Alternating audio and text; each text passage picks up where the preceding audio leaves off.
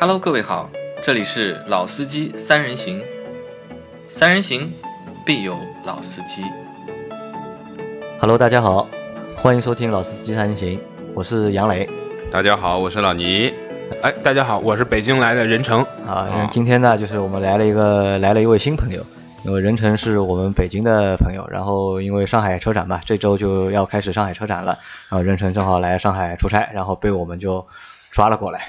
哎，很荣幸啊，很荣幸啊。我我们非常感谢你能够来参加我们这个节目啊非常感谢你们给我一个发声的机会。啊。那其实任成呢是一位汽车编辑，对，就是一个而且还是一个资深的汽车编辑。那不敢当，那不敢当。那因为你从工作开始到现在，哎其实一直在做就是从事汽车编辑，对，在汽车媒体里边在汽车媒体做编辑嘛，对吧？啊，那我们之前就是我之前有个问题忘了问他了啊，就是任成，你上个星期我推荐了我的节目给你，然后你听了之后你感觉怎么样？呃，我感觉还是挺精彩的。但是呢，最精彩的地方你们都用上海话讲，我就无能为力了，我感受不到你们的笑点。啊，其实还是对我们的一个就是口音对可，能有点小小的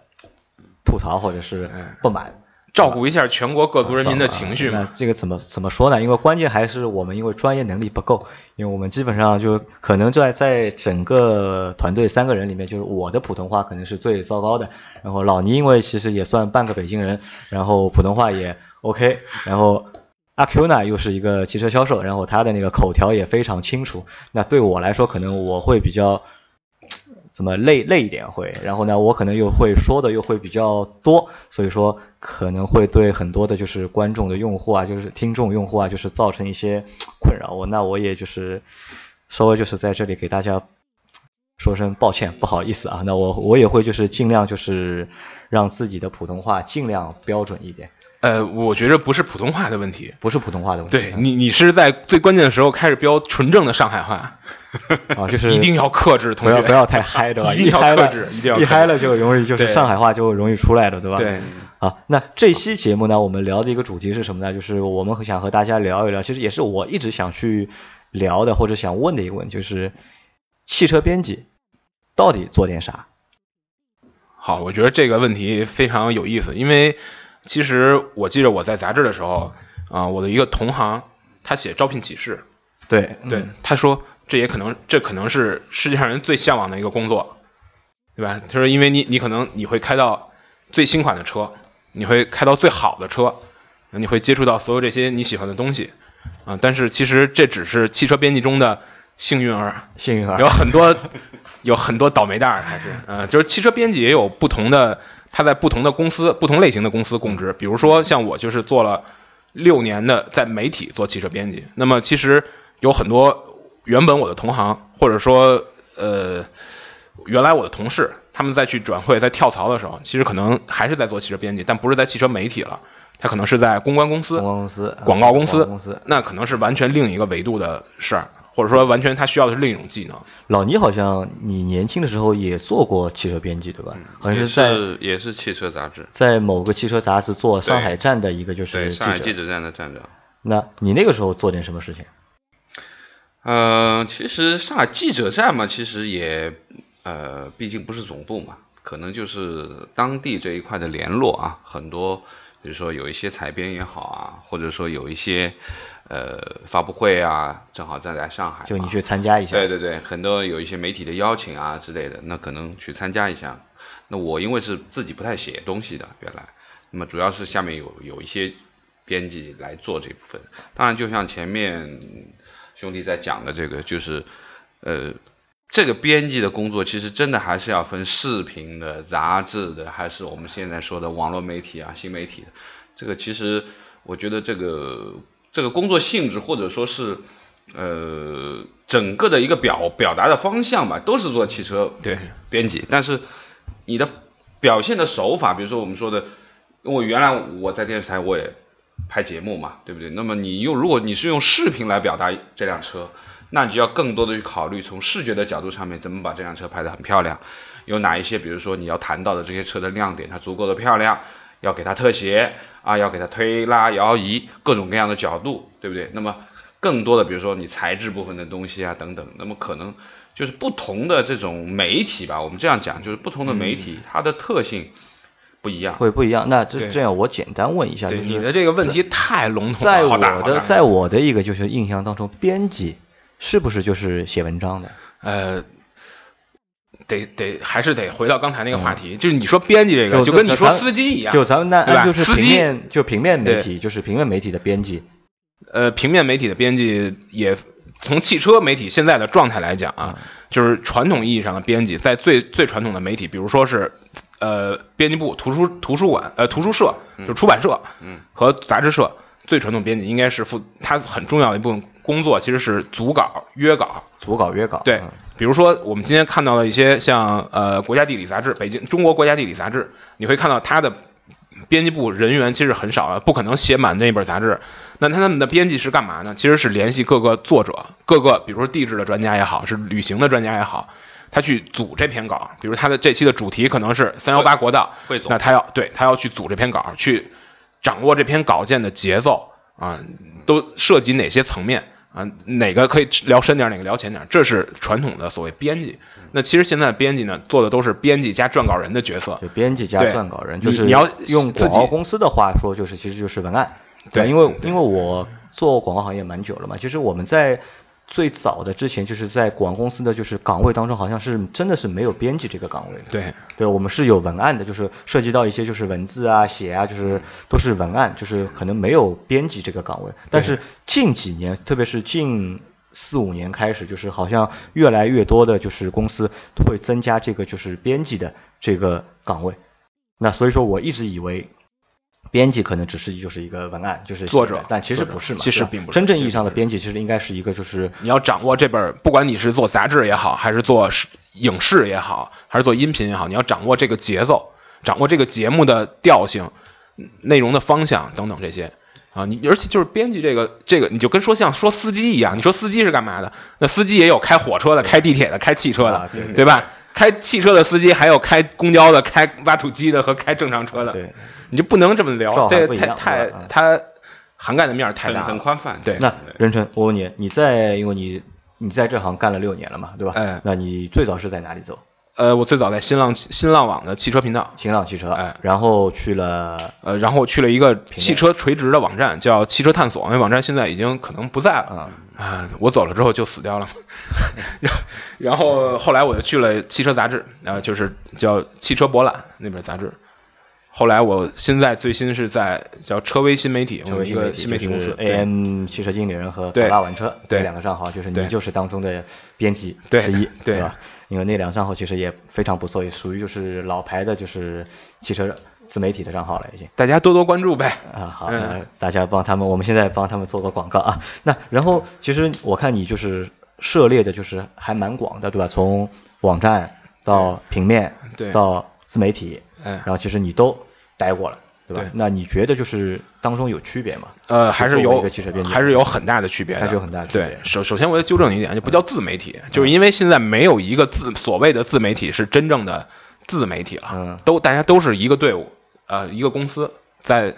一起策划这件事儿。呃，这为什么会形成这种局面呢？就是其实你想想，倒退一百年啊，五四时期那些印小报的，其实都是自媒体。那他们为什么能是真正的自媒体？就是因为在报纸、杂志这种传统的媒介上，能承载的信息量太少了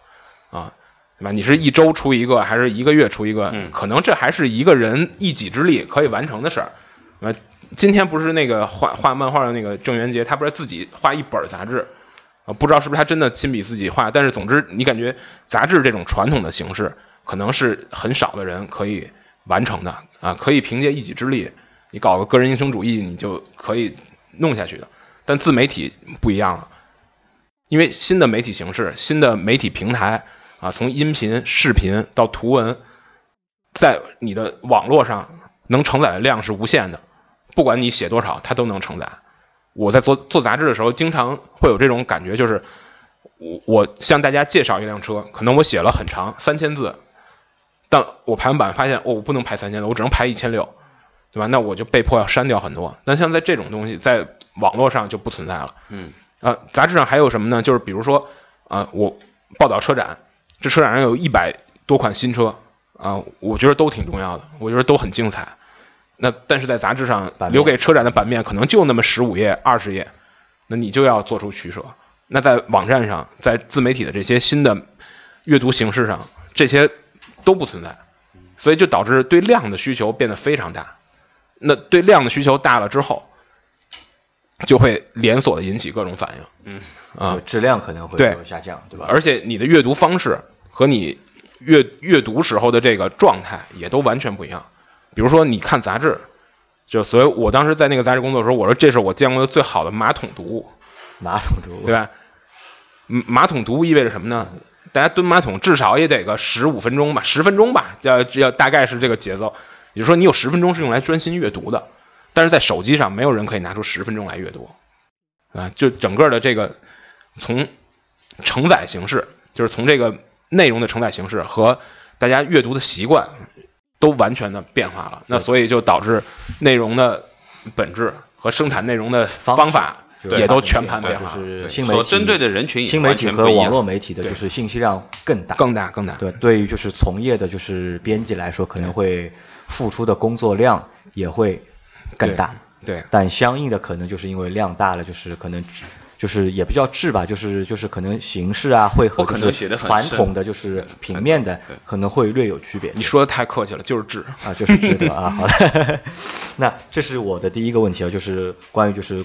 汽车编辑到底是做什么的？其实任成也给了我们一个比较明确的一个就是比较详尽的的一个一个回答。那我问你第二个问题，第二个问题是就是如果我想成为一个汽车编辑，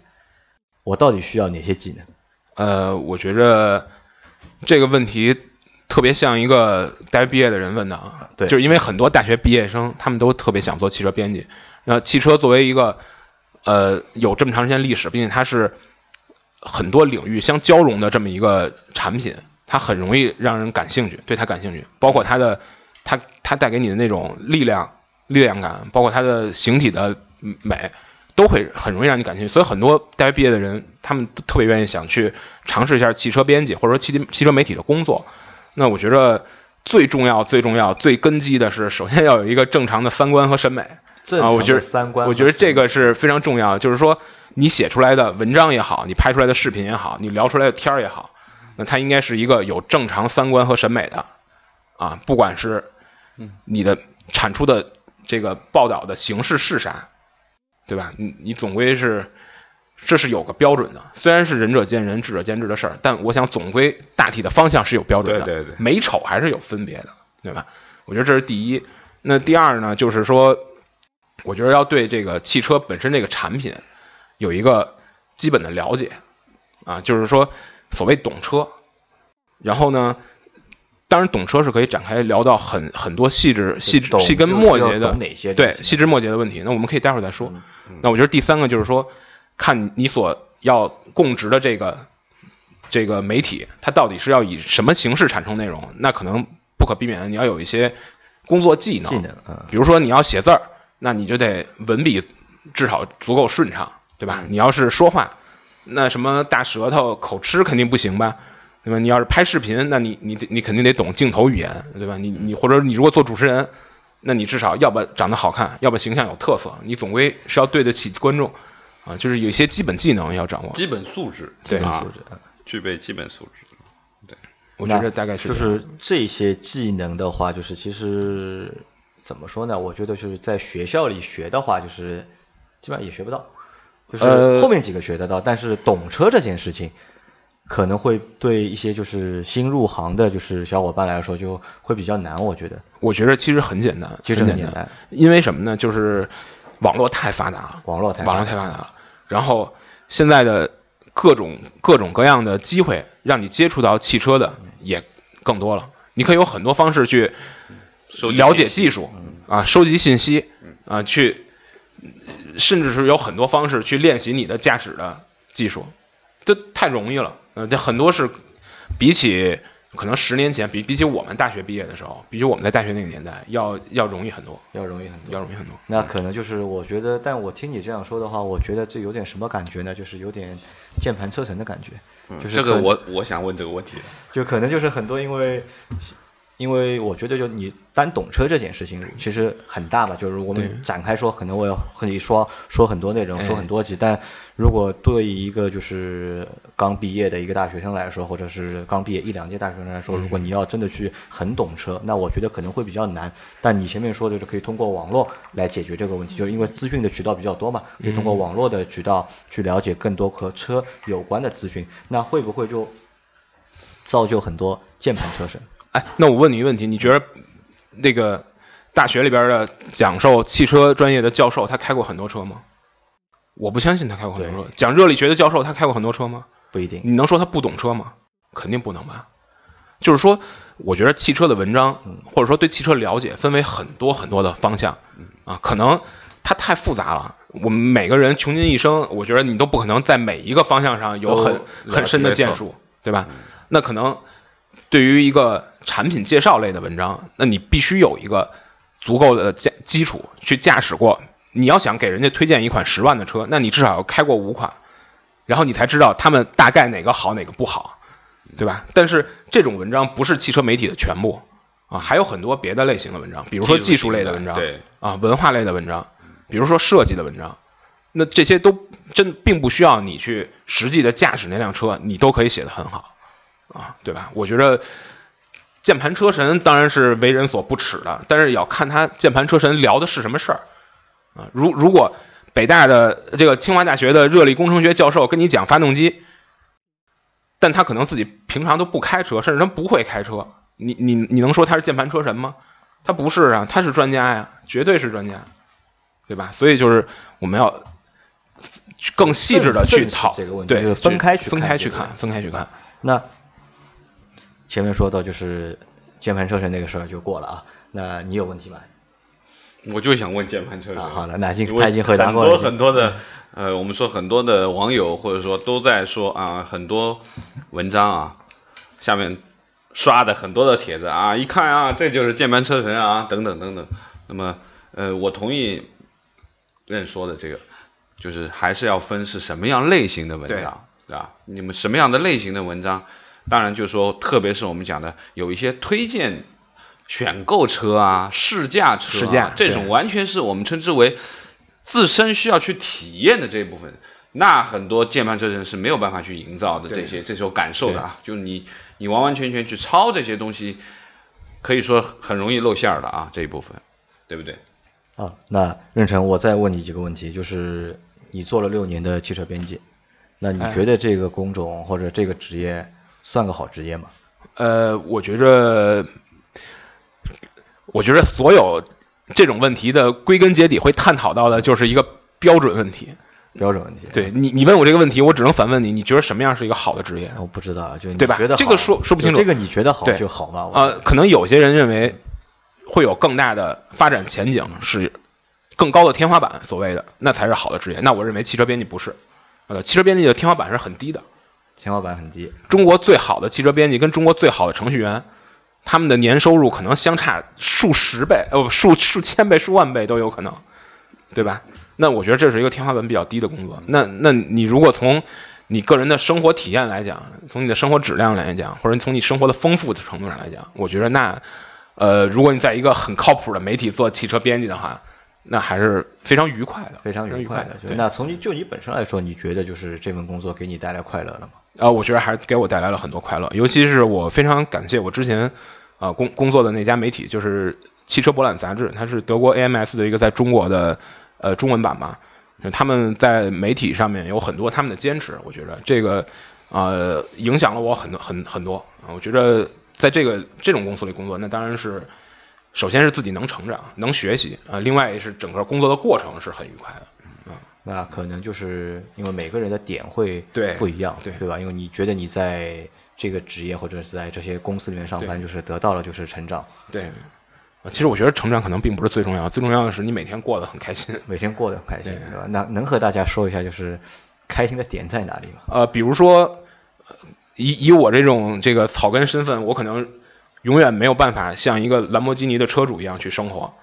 或者说你没有办法没办法像一个劳斯莱斯的车主去生活。但是你在一个媒体里，可能你有机会去参加这种试车的活动，可能在那短暂的一两天或者两三天里，你就是以这种状态在生活。那就丰富了你的体验嘛。而且对于一个喜欢车的人来讲，你能去很这近近距离的去接触这些车，你能去开这些车，那当然是一个很愉快的事儿，对吧？就是可以开到很多就是在现实生活中不可能开到的那些车，对，对吧？就是这个是是你永远买不起的，对我永远买不起的。那其实我觉得这可能也不一定是件好事啊，就嗯，对。因为你开过好车了之后，可能如果再去开自己那辆车的话，关键还要看你用什么样的心态去对待。心态很重要。所以为什么媒体里有很多人他很膨胀呢？对吧？就是你每天开多了对每天被人捧着嘛，你你肯定会，你作为媒体肯定会别人会很很那个。好的，那任晨就是问你最后一个问题啊，因为你是做了多年的一个汽车的编辑工作，那嗯你能够和大家说一下，就是在你眼中，就是怎么样才能够算一辆好车？因为我们之前就是讨论过嘛，就是作为汽车编辑来说，到底我们输出什么东西给用户，或者是输出什么东西给受众，对吧？哎可能你说的是两方面嘛，一方面就是我们可以输出文化啊、资讯啊，给到就是受众，给到用户；还有一方面就是给到一些就是购买的建建议或者是就是一个就是比较的一个哎建议，对吧？嗯，那从你的角度出发，就你觉得就是怎么样才算一辆好的车，或者怎么样就是在买车的过程当中，或在选车的过程当中要怎么去看？呃，我觉得是这样，就是这个问题可以分两方面聊。首先，一方面是车本身啊，我们有一套很复杂的体系去评价一辆车到底好不好。而且事实上，在我们的工作中，你会发现你很容易比较出，比如说哪辆车的减震舒适性更好，哪辆车的噪声水平更好，这些每一个分项都是很容易得出好坏的这个高低评分的。但最后难的是什么呢？难的是你给每一个得分项设置一个权重。甚至包括价格，你都要去设置权重，然后才能你说这辆车到底好不好。那这个权重每个人跟每个人心目中都不一样，嗯，那最后的结果就是什么？就是说每个人的需求不一样，每个人每个人看重的东西不一样。嗯我觉得嗯对于我自己来讲，可能以我的生活状态、我的这个呃心态和我的这个这个家庭情况来讲，我可能就喜欢一辆看起来很酷啊、开起来很爽的车。那相信这些车不适合更多的人，对吧？那我在我眼里，M 四就是宝马 M 四就很好的车啊、那那我觉得它不可能适合每个人。那所以最终建议就是，我觉得你要搞清楚自己的需求是什么，买一辆符合自己需求的车就 OK 了。你的需求可能是包括实用性啊，包括车的空间、性能、价格等等维度，我觉得还是要最适合自己的就是最好的嘛。就最适合自己才是最好的，对吧？对那其实也没有什么就是哪个更好，就是就看哪个更适合你，对哪个更适合你，可能哪个就是最好的那辆车，或者更好的那辆车，对，对吧？那其实咱们很聊了多久了？现在？啊，二十三分钟，对吧？那其实这期节目怎么说呢？就是我觉得和任晨聊了之后啊，就是我有一个比较大的一个就是感觉是什么呢？就是我真的觉得任晨可能是一个就是专业的一个汽车编辑，然后和我们的一些想法可能还会真的是不太一样，就是任晨的想法更就是更严谨、更系统，或者是更专业。呃，我觉得是这样。当我们在去评价一辆车的时候，我会有很系统、很严谨的一些专业的标准啊。其实，如果大家去看一些汽车门户的网站，其实他们也都在很努力的去建立一套所谓的测试体系，试试图把每一辆车去啊归纳到这个体系里边，用它这个体系给每一辆车打分儿。那我觉得这是一部分，但是另一另一个角度就是说，从我自自己的角度，其实如果你问我买什么车，我喜欢什么车，如果我我有钱，我会买什么车，那其实我可能给出的是一个非常不不理性的购买建议，对吧？这个可能，呃，从我自己的经验上来看，我觉着大部分消费者在买车的时候的感觉，可能跟我自己在买手机或者买衣服时候的感觉是一样的，就是没有那么多那个专业的和理性的那些判断，而是凭感觉对看广告。啊，那我们就不谈这个了。就是那，你能不能给大家一个建议，就是给那些就是想成为汽车编辑的那些小伙伴一个建议，就是，